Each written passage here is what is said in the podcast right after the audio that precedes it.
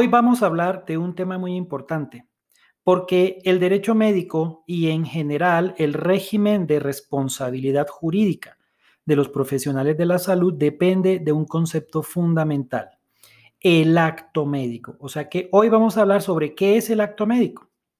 Si vamos a definir el acto médico, debemos decir que es toda aquella conducta, por supuesto ejecutada por un médico, que tiene como fin causar un efecto en su paciente. Este efecto puede ser terapéutico, puede ser diagnóstico, quirúrgico, de rehabilitación, en fin, cualquier efecto en el marco de la relación médico-paciente.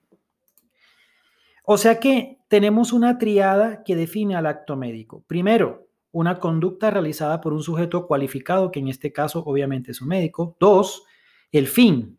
Esto es que está orientada a causar un efecto determinado en el paciente. Y tres, que se da en el marco de la relación médico-paciente. Cualquier acto que cumpla con estas características es un acto médico. Incluso los llamados manejos expectantes que a veces hacemos los médicos cuadran en esta definición. Porque aunque el paciente esté quieto, aunque no le estemos dando un tratamiento como tal, esa aparente quietud no es más que una forma de esperar a que la enfermedad se manifieste, ya sea en su diagnóstico, ya sea en su pronóstico, en sus manifestaciones clínicas, y todo esto le permite al médico tomar decisiones posteriores. Hay que aclarar también que el acto médico es solo una categoría de un concepto más amplio que es el acto clínico.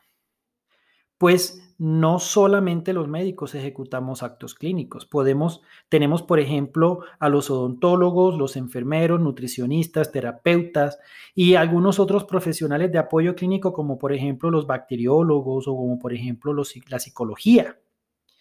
De modo que el acto clínico acoge en su interior conceptual al acto médico como tal.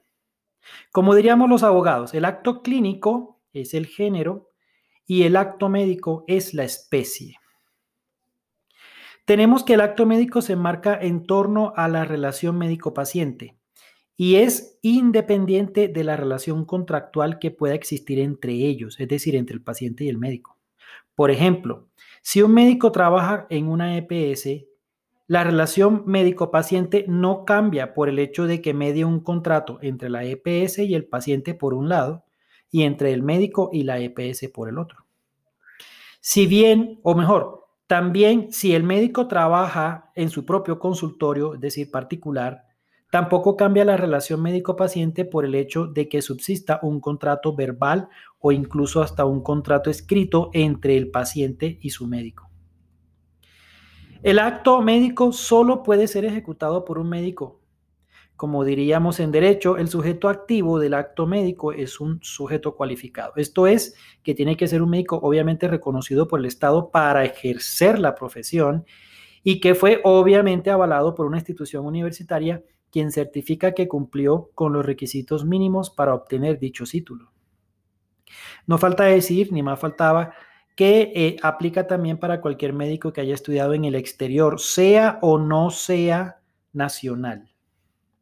En la actualidad, el acto médico ha traspasado las fronteras naturales del medio ambiente en el que normalmente se da la relación médico-paciente, y esto es muy importante. Es decir, me refiero al espacio natural en el que nos desenvolvemos los médicos, como por ejemplo en el consultorio, en los quirófanos, en la clínica, en el hospital, en una sala de recuperación, en la habitación de la, del hospital, en las UCIs, qué sé yo. Porque ahora el acto médico se ha vuelto ubicuo, es decir, se puede dar en cualquier lado, porque podemos hacer acto médico desde cualquier plataforma o cualquier portal de Internet. Desde revistas, por ejemplo, de vanidad, donde algunos médicos o nutricionistas, con todo el respeto, dan recomendaciones de tal o cual dieta, ¿cierto? Hasta, por ejemplo, estados sociales, estados en las redes sociales, perdón, en donde se recomiendan X o Y tratamiento para el COVID, por ejemplo, como he visto ahorita en esta pandemia. Mis queridos colegas, tenemos que tener mucha precaución con las consultas por Twitter, por Facebook, por WhatsApp, por teléfono. Si como producto de una simple recomendación enviada a un amigo o a un conocido o a un paciente. Usando cualquiera de estas herramientas, se presenta un daño o un resultado indeseado, estamos frente a un hecho que puede tener consecuencias jurídicas.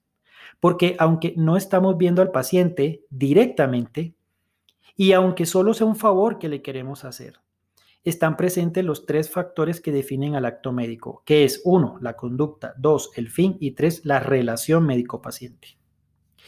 No quiero decir con esto que no podamos hacer consulta utilizando los medios de comunicación o la tecnología, ni más faltaba. De hecho, es una bendición que contemos con recursos como la tecnología hoy en día, porque podemos acercarnos más a nuestros pacientes y vencer las distancias que hacen a este país tan inequitativo. Por ejemplo, la telemedicina es un recurso que no podemos desechar por temor a las demandas. Tampoco estoy diciendo que no podamos dar tratamiento a un paciente por teléfono o por WhatsApp, pero debemos dejar eso solo para casos extremadamente especiales, en los cuales tenemos la absoluta seguridad de que lo que estamos haciendo es correcto. Y si es necesario que el paciente sea visto, palpado, auscultado, tocado, etcétera, pues hay que pasar por la pena de decirle que debe ir al médico de forma presencial.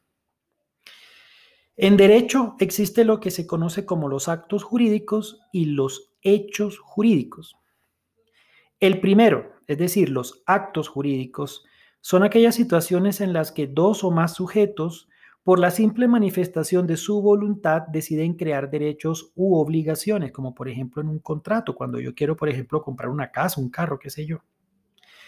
El segundo, es decir, los hechos jurídicos, son situaciones que no dependen de la voluntad de las partes y que obedecen a sucesos naturales, pero que pueden modificar o dar nacimiento a una serie de derechos o deberes.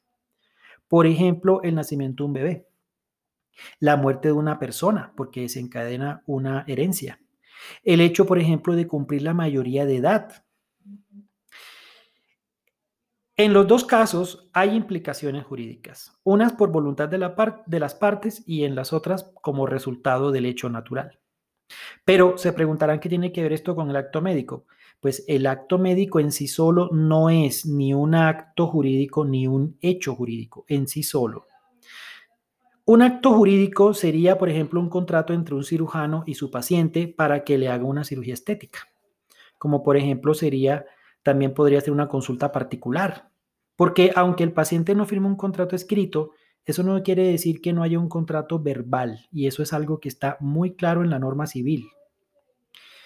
El caso del cirujano de pronto mm, que firma un contrato con su paciente de pronto no es como el mejor ejemplo porque eh, según la jurisprudencia ellos están obligados a garantizar resultados no como los demás médicos que tenemos una obligación de medios y no de resultados. Por eso, eh, eso será tema de otro podcast. El hecho es que un médico, o mejor, un acto médico, perdón, se convierte en un hecho jurídico solo cuando lesiona un bien jurídico del paciente. Es decir, cuando se presenta una iatrogenia o un resultado inesperado atribuible al acto médico en sí, lo que llamamos en derecho de responsabilidad el nexo de causalidad. En este caso, el acto médico, que en principio es un hecho eminentemente clínico, se convierte en un hecho jurídico, porque el daño provocado puede ser llevado ante la Administración de Justicia para su respectiva protección. El acto médico es uno por paciente, sin importar que se esté haciendo una intervención colectiva, como por ejemplo una campaña de vacunación o una desparasitación, qué sé yo siempre será uno por paciente, independientemente de que se puedan presentar demandas colectivas en contra del médico o, de varios o del personal de la salud. Y a mis queridos colegas abogados les digo, cada uno de estos actos deben ser evaluados de forma independiente e individual, aunque se hayan presentado de forma colectiva en la demanda. Pues las características de cada individuo son importantes desde el punto de vista clínico y no todos tienen por qué haber tenido los mismos resultados ante un mismo manejo o ante un mismo tratamiento. Sin embargo, el acto médico desde el punto de vista del profesional puede ser simple o puede ser complejo.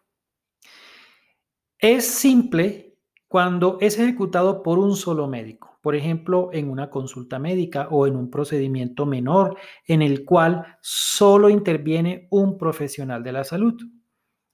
El acto complejo es aquel en el que intervienen varios, varios médicos o varios profesionales de la salud. Por ejemplo, el acto quirúrgico. Porque este acto, en este acto intervienen, además del cirujano, el anestesiólogo, el ayudante quirúrgico, el instrumentador. Este tipo de acto médico, me refiero al acto médico complejo, si bien la responsabilidad inicial recae sobre el cirujano, que es quien comanda y quien gobierna la cirugía, al final la responsabilidad recae de manera solidaria sobre todo el equipo quirúrgico. En este sentido, la jurisprudencia que reconoce la responsabilidad solidaria es muy amplia en nuestro país. Por eso el acto médico complejo es un tema de mucha delicadeza, pues el cirujano debe estar pendiente de todo lo que ocurre durante la cirugía. El acto médico en cierta medida se puede delegar, mis queridos colegas, pues un cirujano puede permitirle, por ejemplo, a su residente que haga, una, que haga la anastomosis terminal de una hemicolectomía. Por ejemplo, de hecho, el residente tendrá que tener esa práctica en algún momento. Para eso está estudiando. O también el cirujano puede permitirle a su ayudante cerrar la cirugía o incluso hacer la consulta prequirúrgica. Sin embargo, la responsabilidad del acto médico es indelegable. Se puede delegar el acto, pero la responsabilidad no. Y esta responsabilidad no termina cuando acaba la cirugía. De hecho, inicia antes de la cirugía, es decir, con la misma consulta prequirúrgica incluso, y termina con el proceso de recuperación del paciente, que esto incluye pues los controles postquirúrgicos hasta que el paciente se le dé de alta. En conclusión, mis queridos colegas, el acto médico es una triada que se compone de, uno, una conducta realizada por un médico. Dos, tiene un fin determinado que puede ser terapéutico, quirúrgico, diagnóstico, etc. Y tres, se da en el marco de la relación médico-paciente. El acto médico es una categoría del acto clínico, el cual incluye a todas las profesiones clínicas. Por lo tanto, existe acto clínico de odontólogos, enfermeras, terapeutas, etcétera, y tienen las mismas consideraciones jurídicas. El acto médico puede convertirse en un hecho jurídico siempre y cuando ocurra una lesión a un bien jurídico del sujeto pasivo, es decir, al paciente. El acto médico es indelegable, eh, es, es independiente, perdón, de la relación contractual que tenga el personal de salud con su paciente y con la empresa con la cual trabaja. El acto médico ha tenido una transformación con ocasión de la tecnología y de las redes sociales, y esto es muy importante.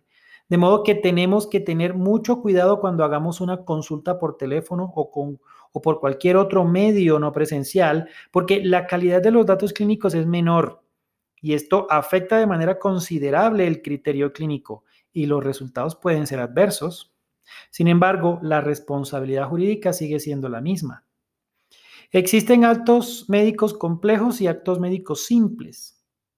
El médico puede delegar la responsabilidad, perdón, puede delegar el acto médico, pero la responsabilidad nunca se puede delegar.